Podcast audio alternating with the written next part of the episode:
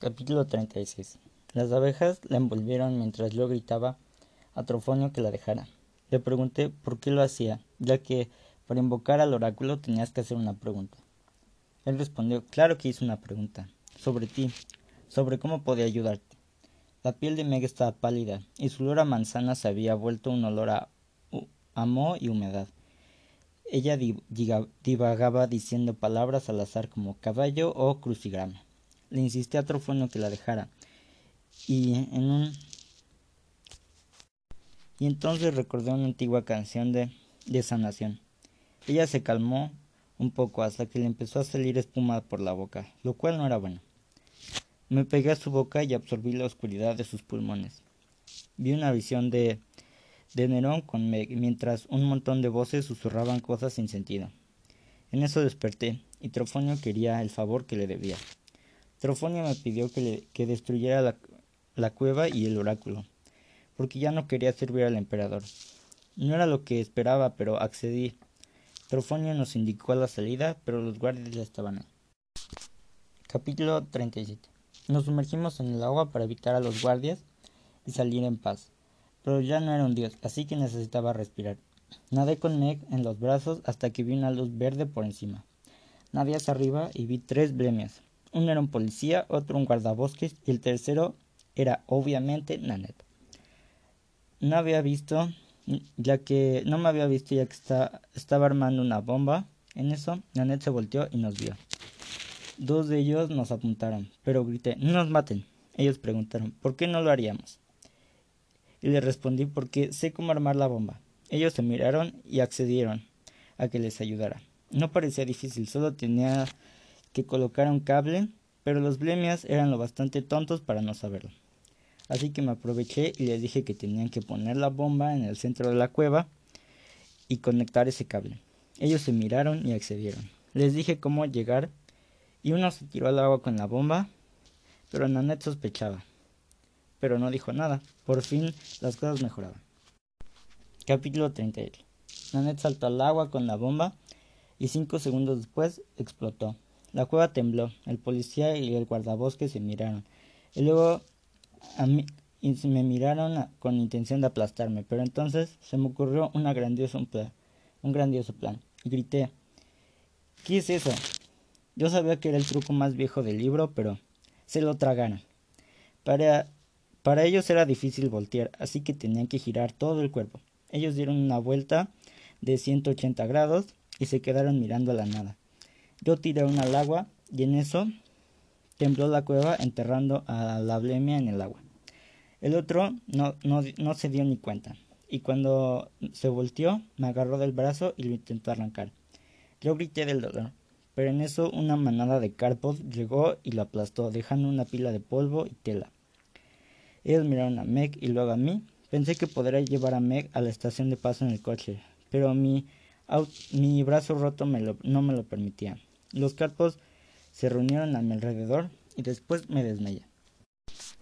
Capítulo 39 No recordaba mucho del viaje, solo recordaba que los carpos nos habían llevado al auto y de alguna manera lo manejaron hasta Indianápolis.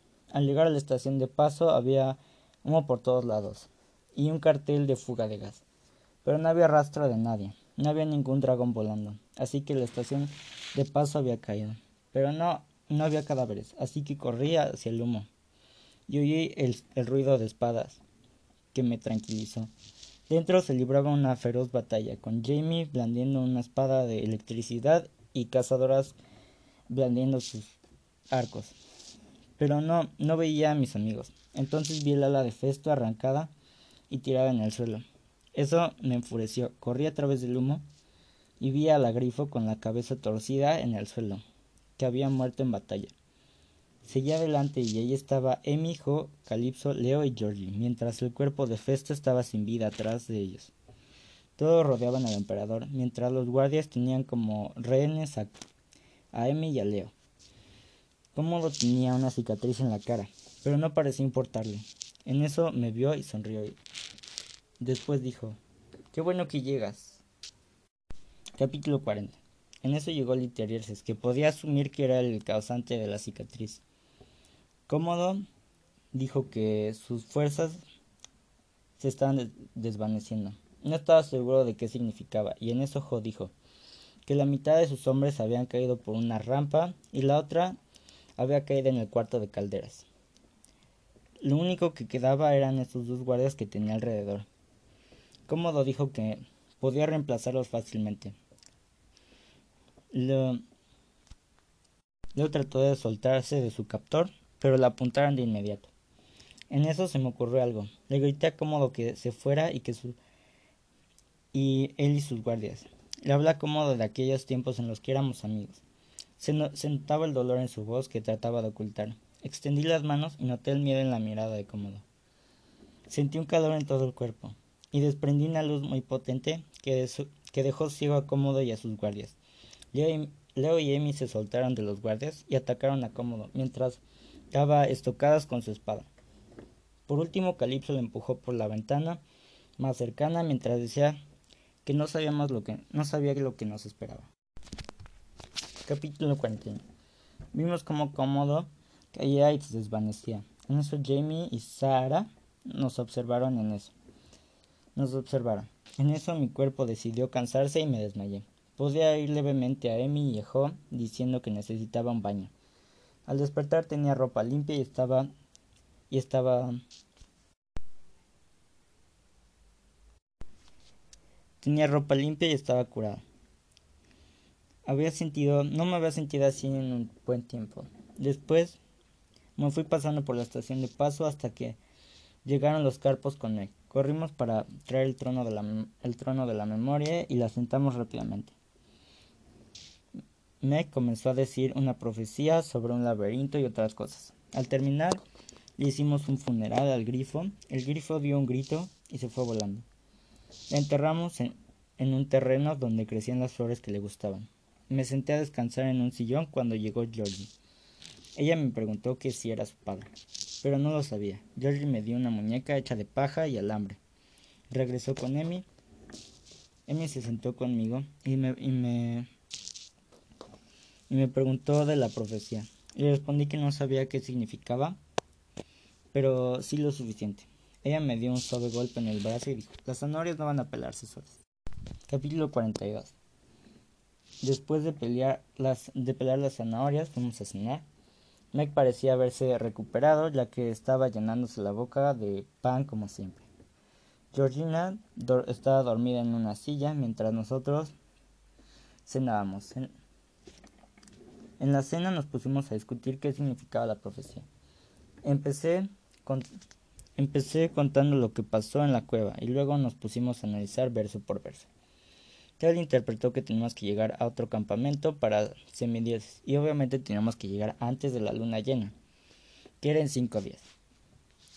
Les ofreció llevarnos en festa. Los demás más hablaba de Meg y de mí y de cómo debíamos de encontrar el siguiente oráculo y revelar la identidad del tercer emperador. teníamos que ir a un laberinto lo cual no me gustaba. Desafortunadamente las cazadoras no podían ayudarnos, ya que tenían también una misión. Y al caer la noche partieron, las, partieron en las avestruces de combate y sin, sin armaduras. Ellas se fueron a cazar a la zorra Tumesia. Me despedí de Talia y de sus cazadoras y nos deseamos suerte mutuamente. Capítulo 43 Nos fuimos a dormir y el día siguiente Meg me despertó con una patada. Tenía puesta la pijama y unos tenis rojos. Era difícil levantarse temprano, ya que era un lujo dormir hasta tarde. Meg, se fue a bañar, lo cual me sorprendió, mientras yo fui a desayunar. Y preparó hot cakes, mientras Literaces también se sirvió una gran taza de café. Y Georgina coloreaba al otro lado de la mesa. Las heridas de Lee ya casi habían sanado por completo. Al final del corredor estaba Calipso y Leo discutiendo qué iban a llevar en su viaje. Era un ambiente tan familiar que hasta me dieron ganas de lavar los platos. Después me, reuní con Meg en el jardín de la azotea y parecía estar hablando con los tomates. Le pregunté cómo estaba, pero me ignoró. En eso se elevó la tierra y salió un joven sátiro de unos 17 años. Cuando despertó nos miró confundido y le dije, soy Apolo, ella es Meg y ha sido invocado para guiarnos por el laberinto. Y con esto concluye el segundo libro de las pruebas de Apolo. Gracias por haberme escuchado.